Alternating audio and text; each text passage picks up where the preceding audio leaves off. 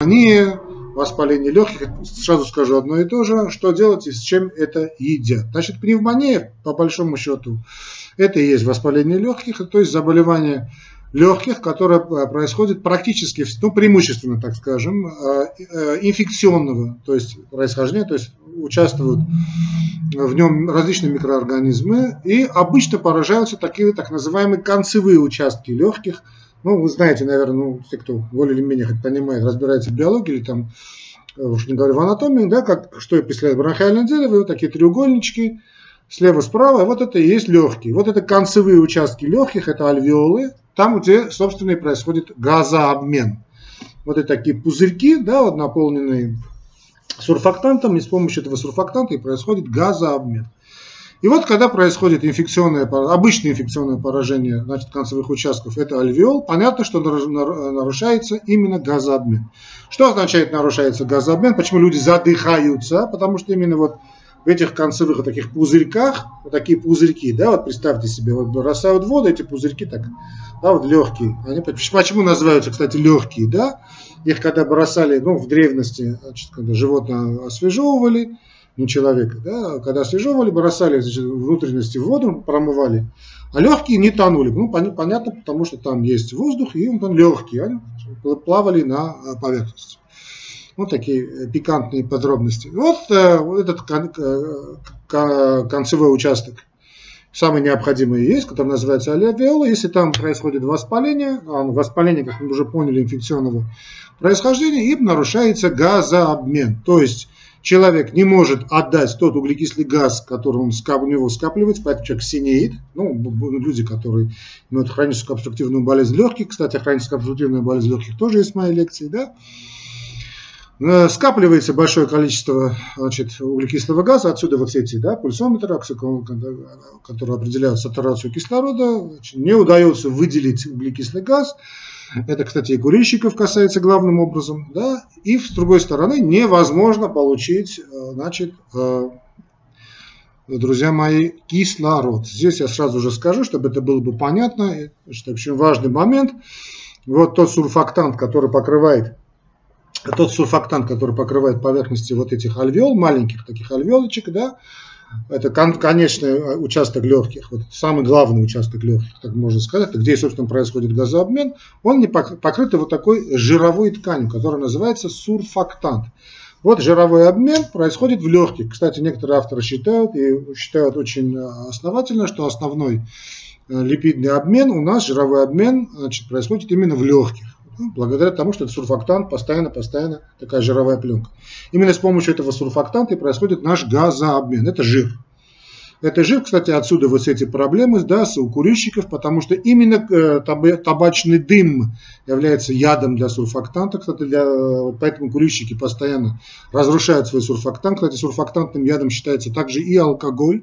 Отсюда и вот когда вы э, выпиваете, да, многих тянет на жирненькое, чтобы возобновить значит, необходимое количество сурфактанта. Сурфактант это жир. Вот, кстати, привет веганам и прочим товарищам, которые постоянно проблемы с дыханием, или вот тем барышням, которые как-то не кушают жирненькое и прочее. Так вот, благодаря этому сурфактанту, теперь не суть важно, да, значит, благодаря этому сурфактанту, друзья мои, происходит газообмен. Газообмен. Газообмен представили себе. Это вот, кстати, вот воздушные шарики, помните, когда мы надуваем, ну, нормальные воздушные шарики, они лопаются, да, и очень качественные воздушные шарики, все внутреннюю поверхность вы так, на, на, на ощупь почувствовать, такая немного жирненькая. Да? Ну, ну, это, конечно, не сурфактант, но так специально обрабатывается, чтобы легкие потом не спадались. Вот эти альвеолы не спадались. То есть это и усиление, собственно, функции газообмена. Показано и доказано, скажем, что наличие этого сурфактанта ускоряет в десятки раз значит, газообмен. А отсутствие этого нормального ряда сурфактанта, значит, это большая проблема, потому что вот эти курильщики, э, люди, которые злоупотребляют алкоголем, они постоянно, в общем, не получают то количество кислорода, не происходит у них газообмен на должном уровне. Ну, вот, э, кстати, надо понимать, что это сурфактант такая лакомая, лакомая такая среда для размножения микроорганизмов. Они очень любят пользоваться, э, питаться этим значит, сурфактантом, и отсюда вот эти все значит, проблемы, связанные с э, воспалением легких, то есть пневмонией. Поставим знак разницы между, равни, равенства между пневмонией и воспалением легких. Да? Так вот, значит, альвеолы, как мы поняли, это последние вот такие участочки, вот такие воздушные шарики, они вследствие воспаления заполняются жидкостью. Почему жидкость? Потому что это классика жанра, что заполнение жидкостью есть значит, процесс воспаления, когда заполняется жидкость. А жидкость может быть различная, да, в том числе, кстати, может быть и гнойная, отсюда и э, там, кашель с мокротой, если, конечно, удается человеку откашляться, раскашляться и чтобы вышла вся эта мокрота. Можете там что-то там и лопнуть, маленький, кровос... маленький сосудик, капиллярчик может лопнуть, отсюда и будет некоторое кровохарканье. Ну, а если, значит, э, понятно, гной, то обязательно идет э, температурная реакция. Почему? Потому что э, на фоне температурной реакции организм лучше справляется с инфекцией. Инфекция очень не любит высокую температуру. И это, это такой момент, когда сигнальная система, когда вся иммунная система человека начинает страдать, начинает работать бороться с, причем очень сложно, там есть гуморальный, клеточный механизм, сейчас я об этом долго и говорить не буду. Очень интересно, кстати, как работает иммунитет, вы тоже можете найти у меня в, уголке доктора. Но неважно. Значит, идет обычно значит, жар, то есть человек начинает лихорадить, а, понятно, что если это огромное количество мокроты, кстати, то же самое касается аллергических реакций. Да? При аллергических реакциях там не бывает инфекционного агента, но не суть важно. Скапливается вот эта мокрота, если чем более она вязче, вяз, вязче, тем тяжелее человеку дыхать, тем тяжелее происходит газообмен. Ну, отсюда мы понимаем, что пневмонию может вызвать различные, различнейшие микроорганизмы. Главным образом это бактерии. Можно, кстати, отдельно на это сейчас поговорить, наверное, на эту тему. Э, вирусы, в том числе вот этот COVID, злополучный, злосчастный, гриппозный, пневмонии, да, то есть это сначала вирусные пневмонии грибки. И, кстати, я тут сейчас просто скажу, у меня будет обязательно на днях, обязательно я сделаю маленькую такую передачу, ну, дай бог нам всем возможностей и сил, э, чтобы говорить на тему, тем, чем отличается гриппозная пневмония от коронавируса. Там есть небольшая такая ну, разница, ну, суть небольшая, для кого большая, кого нет большая, но в принципе это все вирусные пневмонии. Так вот сам против самого вируса, друзья мои, надо, чтобы мы сейчас понимали, а потом я буду говорить, наверное, в других передачах не сегодня, против самого вируса, по большому счету, лечения нет. Ну, все сейчас там, что там говорят, да, там что-то это делают первое, второе, третье какие-то препараты, значит, они не носят такие прямого противовирусного характера, но это какие-то препараты. Хотя сейчас говорят, что что-то там создали. Почему так трудно создать противовирусный препарат? Потому что, собственно, вирус, он жизнью не является как таковой. Да? Это преджизнь, то есть он должен попасть э, в организм хозяина. Мало, мало того, он должен суметь проникнуть э, значит, э, в клетку, хозяина, встроится в его значит, э, нуклеиновую цепочку значит, в ДНК и только там потом начнет работать. Вот только тогда вирус определяет, представляет из себя признаки жизни. До этого, в принципе, он жизнью и не является. Такая пограничное состояние между жизнью и смертью. То есть не жизнью, вернее, не смертью, а жизнью и не жизнью. Ну да ладно, теперь оставим в стороне. То есть вот, э, собственно, против вируса такого существа создать препарат практически невозможно. Вакцину, да, Конечно, тот же полиомиелит, скажем. Или грипп, пожалуйста. Ну, хотя там разные говорят против, про, про вакцины против гриппа, но не суть важно. Большое, большие есть достижения у человечества в плане борьбы с гриппозной инфекцией. Так вот, друзья мои, значит, мы поняли, что... Да, кстати, поэтому не назначаются старые врачи, старая школа врачей-терапевтов, я просто, просто сейчас скажу, что говорил, это известное выражение, которое очень люблю повторять, мой учитель говорил, да, что антибиотики назначаются в крайнем случае, и то не своим детям. То есть должна быть вирусная инфекция, 3, 4, 5 дней должно пройти, и только потом надо назначать антибиотики. Потому что антибиотики против вируса не действуют, друзья мои, они не могут на него действовать вообще. Более того, они усложняют проблему с борьбой с этим вирусом. Почему? Потому что надо понимать, что в нашем организме, значит, кроме всего своей собственной иммунной системы, есть особые клетки, которые тоже живые существа, на которых эти антибиотики тоже действуют. То есть мы, э, это как атомная бомба. Мы сбрасываем значит, атомную бомбу, и при этом гибнут не только, не только противник, но и гибнут наши собственные клетки. Э, наши, наши собственные клетки, в том числе иммунитет. Иммунные, а, ответственные, так скажем, ответственные за иммунный ответ. За защиту, а, за защиту. За барьерные там и так далее, прочие клетки. Ну, понятно, когда присоединяется так называемая оверинфекция, некоторые называют суперинфекцией, уж как хотите называйте, да, то есть тогда накладывается на вирусную инфекцию другая инфекция, это обычно бактериальная инфекция, вот она опасна, очень опасна, и вот против этого стрекоки, стафилококи, и вот уже против них и назначаются антибиотики. Они, а антибиотики не назначаются против вируса, друзья мои. По большому счету, снова скажу, нет препаратов, которые лечат у нас э, вирус. Так вот, значит, бактерии, вирусы, ну и грибы, ну так, или грибки, плесневые, значит, вся эта тварь, это микопла, мико и прочие товарищи, да, вот очень грибковые заболевания, которые очень тяжело, кстати, подающиеся купированию. Ну и э, вот весь этот спектр микроорганизмов, значит, и вызывает пневмонию. Теперь пневмония, значит, может варьировать, понятно, от легкой формы э, э, до угрожающей жизни. Хотя э, я вам скажу так, что значит, э, некоторые профессора, в том, числе и в мое время, говорили, что если человек переносит пневмонию на ногах, то это была не пневмония, что угодно, как хотите называйте, да, а пневмония должна быть обязательно протекать с развернутой клинической картиной и, и значит, собственно, то есть это температура, озноб, кашель и прочее, да, затрудненное дыхание. Если этого нет, то эту пневмонию называть нельзя. Но давайте мы все-таки сейчас не будем, это такая, знаете, э, мы сейчас уйдем в дебри, значит, которые, полемики, которых нас ни к чему не приведет, просто надо понимать, что действительно, значит, если это какой-то иностранный иноагент, да, который внедрился в наш организм и вызвал воспаление, то, значит, понятно, что в зависимости от состояния э, иммунного ответа, иммунной системы, э, внимание, то есть воспаление легких может протекать от легкой, очень часто так люди переносят на ногах, очень часто это бывает, оставим в стороне, да, можно назвать это пневмонией или нет, будем называть сейчас ее пневмония, э, значит, легкая форма до угрожающей жизни, то есть очень, то есть вот весь этот спектр от очень легкой до практически не зам... человек даже ничего не замечает. Я говорю, вы знаете, вы перенесли пневмонию на ногах. Он говорит, как, какая пневмония? Я пневмония? Да вы что, друзья, я вообще такой, секой.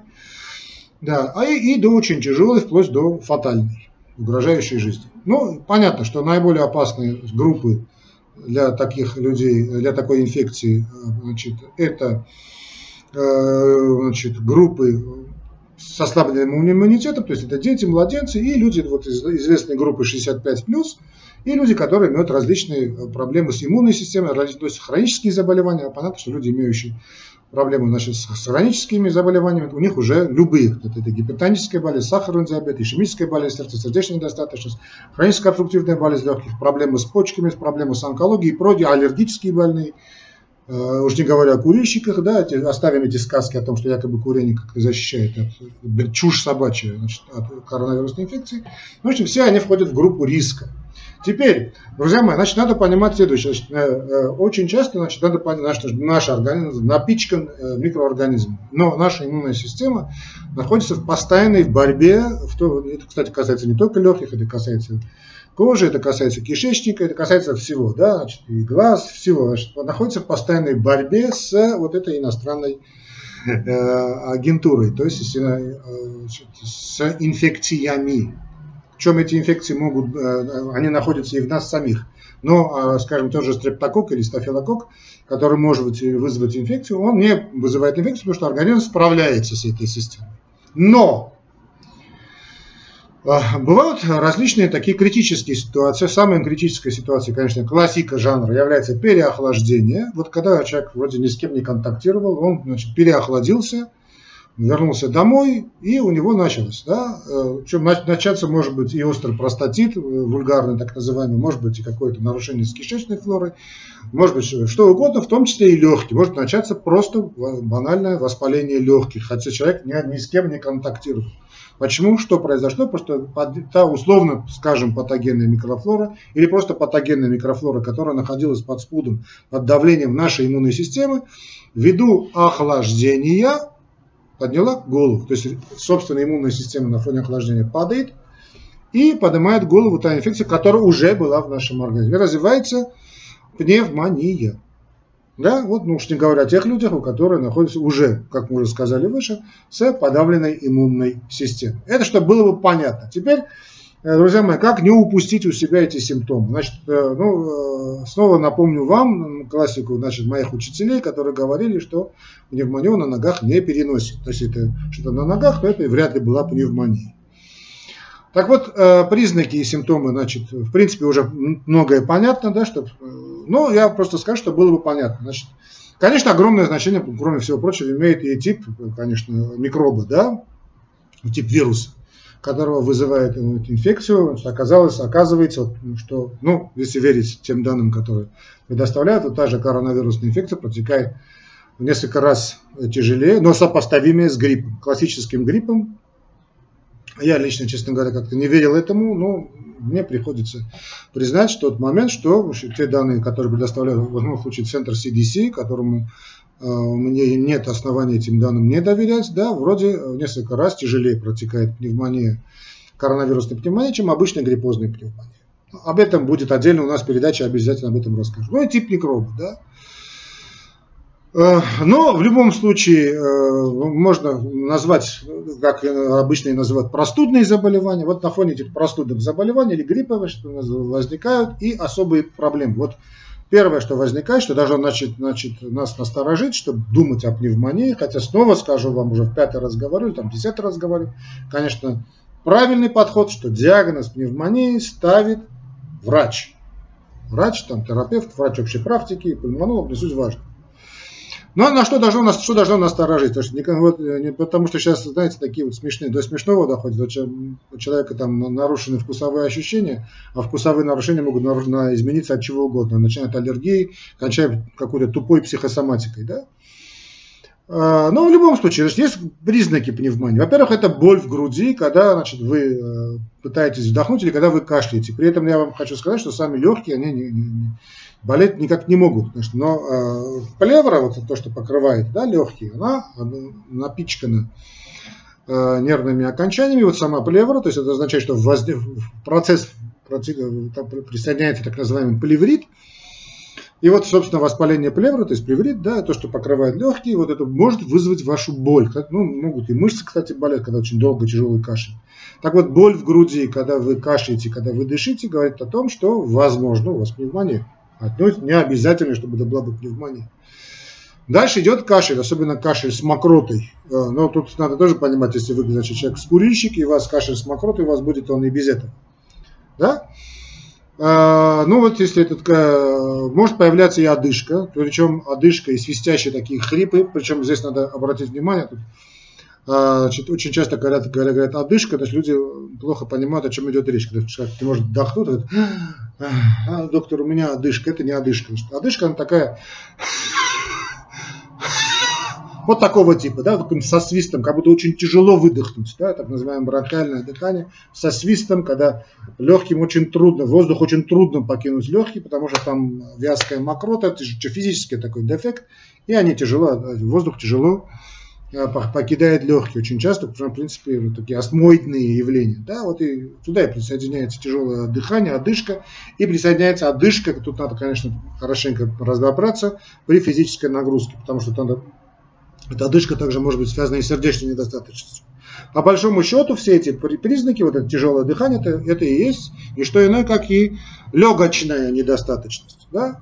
Ну, отсюда и все признаки там интоксикации, усталость, разбитость, как будто тебе проехались, да, каждый шаг дается тяжело, а пот им может появиться. Очень часто идет температурная реакция. Кстати, температурная реакция это всегда здорово, это означает, что организм борется. И отсюда, чем очень высокая температура бывает, и, кстати, э, очень резкий подъем температуры обычно говорят о вирусе, потому что микробная инфекция постепенно-постепенно повышается температура. А вот такой подскок до 40, так как называемый гектический э, взрыв, гектическая э, свеча или значит, гектический подъем температуры, резкий такой подъем температуры, говорит о вирусе. Держится несколько дней, потом спадает эта температура, если, конечно, не наслаивается это оверинфекция или суперинфекция в виде микроб, микробов или микроорганизмов. А, значит, температура тела бывает высокой. Кстати, да, у ослабленных людей, вот о тех же младенцев или у людей старше 65 там, лет, группы риска, да, вот, э, если ослабление иммунной системы, температура реакции не бывает. Это говорит о том, что дело дрянь. Это плохо. Ну, явление интоксикации уже перечислил, да, вот это подташнивает, очень часто людей так подташнивает, может даже, может даже вырываться, как-то теряется аппетит. Э, почему это происходит, там сейчас есть много объяснений, это эндотоксины, экзотоксины, то есть, то, собственно, те токсины, которые вырабатывают микроорганизмы, те же вирусы или бактерии, они очень токсичны, то есть ядовитые, и они вызывают такую реакцию. Да, и гибель этих токсинов э, тоже сопровождается большим, так, экзотоксином, большим количеством значит, выбросов. Значит, эндо- и экзотоксины, вот, э, выработкой больших значит, количества, огромного количества токсинов, которые значит, приводят к довольно тяжелому отравлению. Вот поэтому надо много-много пить э, чистую питьевую воду, чтобы эти токсины, они обычно водорастворимые токсины, они легко выводились. Вот чем, э, значит, понятно. Значит, теперь вопрос, когда же обращаться к врачу, когда вы значит, заметили, что дело дрянь, если вот есть совокупность вот всех этих признаков, значит, температура, кашель, боль в груди, одышка, общее ухудшение общего состояния, надо, понятно, обращаться к врачам. Э, особенно если вы в группе риска, то тут не обращайте внимания, то есть 65 плюс и хронические заболевания, потому что не, не надо очень так следить за температурой. Я понимаю, что сейчас, знаете, как это все, значит, э, любой чих воспринимается как конец света, но э, люди старше 65 лет, так как все-таки мы находимся в ситуации эпидемии, то лучше, конечно, обратиться за специализированной э, помощью. Ну и те товарищи, которые, значит, злоупотребляют сигаретами, те, то, есть, то, есть, то есть нет понятия злоупотребления, которые употребляют, курильщики. Э, товарищи, которые на наркотиках, алкоголики, им тоже, значит, э, обязательно надо обратиться, не, не, не ждать ничего другого. Значит, ну, люди, которые хроники, если что-то из этих симптомов вы заметили, конечно, лучше обратиться э, к врачам, да, ну уж не говоря тем, кто получает иммуносупрессию, то есть люди, которые имеют онкологию или ауто, люди с аутоиммунными заболеваниями тоже должны быть на чеку, обращаться к врачам. Люди, которые страдают хроническими заболеваниями в виде сердечной недостаточности, тоже, ну, или кардиологам, или там Сейчас трудно, наверное, обратиться к врачам, вы можете обратиться к специалистам. Кстати, можете обратиться и ко мне, сделаем онлайн-консультацию, тоже можно сделать, тоже должны быть на чеку. Это и сахарный диабет. Понятно, что на люди, которые имеют сахарный диабет, особенно строго должны следить за своей диетой, и особенно строго э, усердно надо следить им за э, показателями сахара крови. Люди, скажем, с гипертонией, э, тоже особенно быть внимательным, следить за своими цифрами. Значит, артериального давления, ну и так далее, и так далее, и так далее, почечниками, за почками и прочее. Быть на, на контроле врача, специалиста. Ну и люди просто ослабленные, которые так долго находятся, соблюдают в постели режим, да, им трудно встать. И вообще все люди, которые очень, очень тяжелой психосоматикой, лучше все-таки обращаться к специалисту. Э, значит, мы, вот, э, чтобы было бы, значит, э, понятно, значит, момент. Теперь спрашивают, что такое, значит, внебольничная пневмония, внутрибольничная пневмония. Значит, внебольничная пневмония – это то болезнь, которую мы, значит, это пневмония, которую человек прихватывает, то есть не находясь, собственно, в больнице. Это может быть или заразиться, да, это тот же, та же ковидная инфекция, ковид, вернее, грипп или там другой какой-то микроорганизм. Э, или это могут быть, скажем, бактерии. Наиболее распространенной причиной, кстати, пневмонии – это знаменитый пневмокок, стрептокок. Э, очень э, распространенный вид пневмонии. Он может возникнуть сам по себе, когда вы, скажем, простудились, да, ну или, скажем, переболели гриппом или тем же ковидом, вот на фоне того этого развивается вот гриппозная пневмония, которая уже постгриппу, то есть фактически это уже стрептококковая пневмония.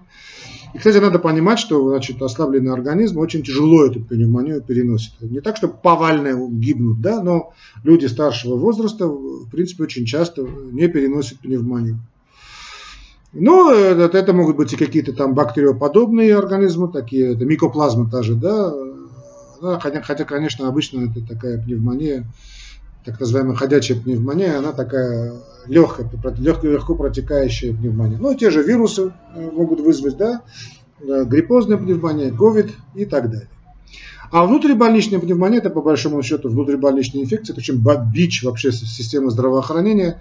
Э, скажем, те же Соединенные Штаты Америки, значит, внутрибольничные, значит, так называемые нозокумиальные инфекции, да, кстати, тоже можете вбить, посмотреть, что это такое в поисковик внутрибольничная пневмония, да, или внутрибольничная инфекция.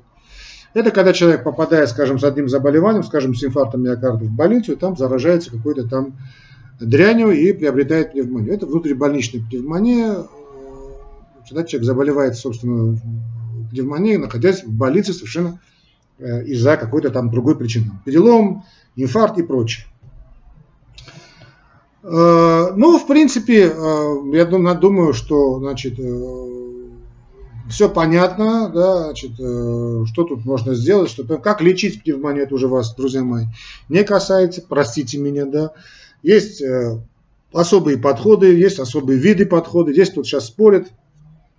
Я, кстати, даже тогда говорил, что не, не надо допускать, не доводить до искусственной вентиляции легких.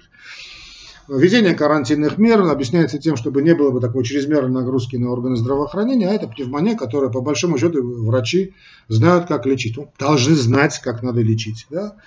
И вот назначаются антибиотики. Я сейчас не совсем согласен, но теперь сейчас, мое мнение, вряд ли кого интересует, что тут же назначаются антибиотики. Ну, понятно, что перестраховаться, там есть какие-то моменты, но все-таки я приверженец старой такой доброй школы, что ждем несколько дней, 3-4, максимум 5 дней, если не спадает температура, только потом назначать антибиотики, чтобы не навредить.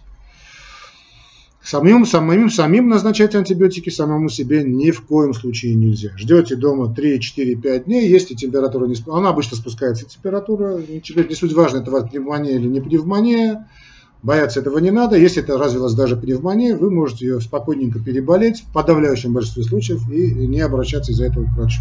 За исключением тех случаев, когда жалобы становятся просто, там температура не спускается там ниже 39-45 дней, понятно, что значит, дома с этим бороться нельзя, или там одышка у вас с первого дня усиливается, понятно, тут уже ждать нельзя, или общее самочувствие, или интоксикация такая сильная, что вы, просто вам невозможно, да, вот тогда надо, конечно, обращаться к врачу. А так, если вы чувствуете, что, может, терпите, то лучше перетерпеть. Хотя есть разные подходы. Некоторые в Швеции советуют перетерпеть. В России говорят, сразу же обращайтесь, ну, так надо. Ну, я не знаю. Я лично вот такого мнения, что давайте оставим, человек не умнее значит, Господа Бога, или там природы, как хотите называйте. И э, лучше все-таки, значит, э, первые 3-4-5 дней постараться переболеть самому, да, то есть пить много-много-много чистой питьевой воды, курильщикам бросить курить, воспользоваться ситуацией, не ждать, да, потому что очень многие курильщики, кстати, бросают курить после вот э, пневмонии, да, после, после гриппа, потому что омерзительно курить, и они в это время не курят просто. Вот воспользуйтесь этой ситуацией, не надо доводить себя до какого-то такого тяжелого осложнения, бросайте курить и будет вам счастье. Э, ну, э, ну и вода, да, потребление большого количества воды – это основа основ, да, если, конечно, не позволяет вашей сердечной недостаточности, хотя в любом случае жидкость нужно давать, именно вода. Очень здорово работают здесь Народные средства, вот эти чаи с вареньями, если, конечно, нет сахарного диабета. Молоко с медом работает шикарно, да. Э, очень хорошо работает горячее молоко, а еще отхаркивающим эффектом обладает. Какао, кто любит какао. Да чаи гонять, любые чаи, зеленый, красный, белый, желтый, какие хотите, с лимоном, с облепихой, там витамин С, да, с малиновым вареньем. Это малиновое варенье, сейчас я просто есть не могу, потому что когда маленький был, болел, только тогда нам давали малиновое варенье, поэтому вкус малины у меня как-то ассоциируется именно с гриппом или с простудой. Ну и просто пить много питьевой воды, да, чистой питьевой воды. Некоторые очень любят пить минералку. Ну, понятно, теряют соли во время да, потоотделения. Это тоже нормально. Тебе когда спрашивают, что, какие методы значит, значит, профилактики, да, что такое фиброз? Фиброз, друзья мои, это не что иное, как Э, характер, то есть а, уплотнение ткани, по большому счету склероз, то есть когда одна ткань замещается другой, рубец, грубо говоря. Он бывает той или иной степени. Э, понятно, что очень большой фиброз вещь нехорошая, но обычно, если вы переносите на ногах, то ничего страшного от этого нет.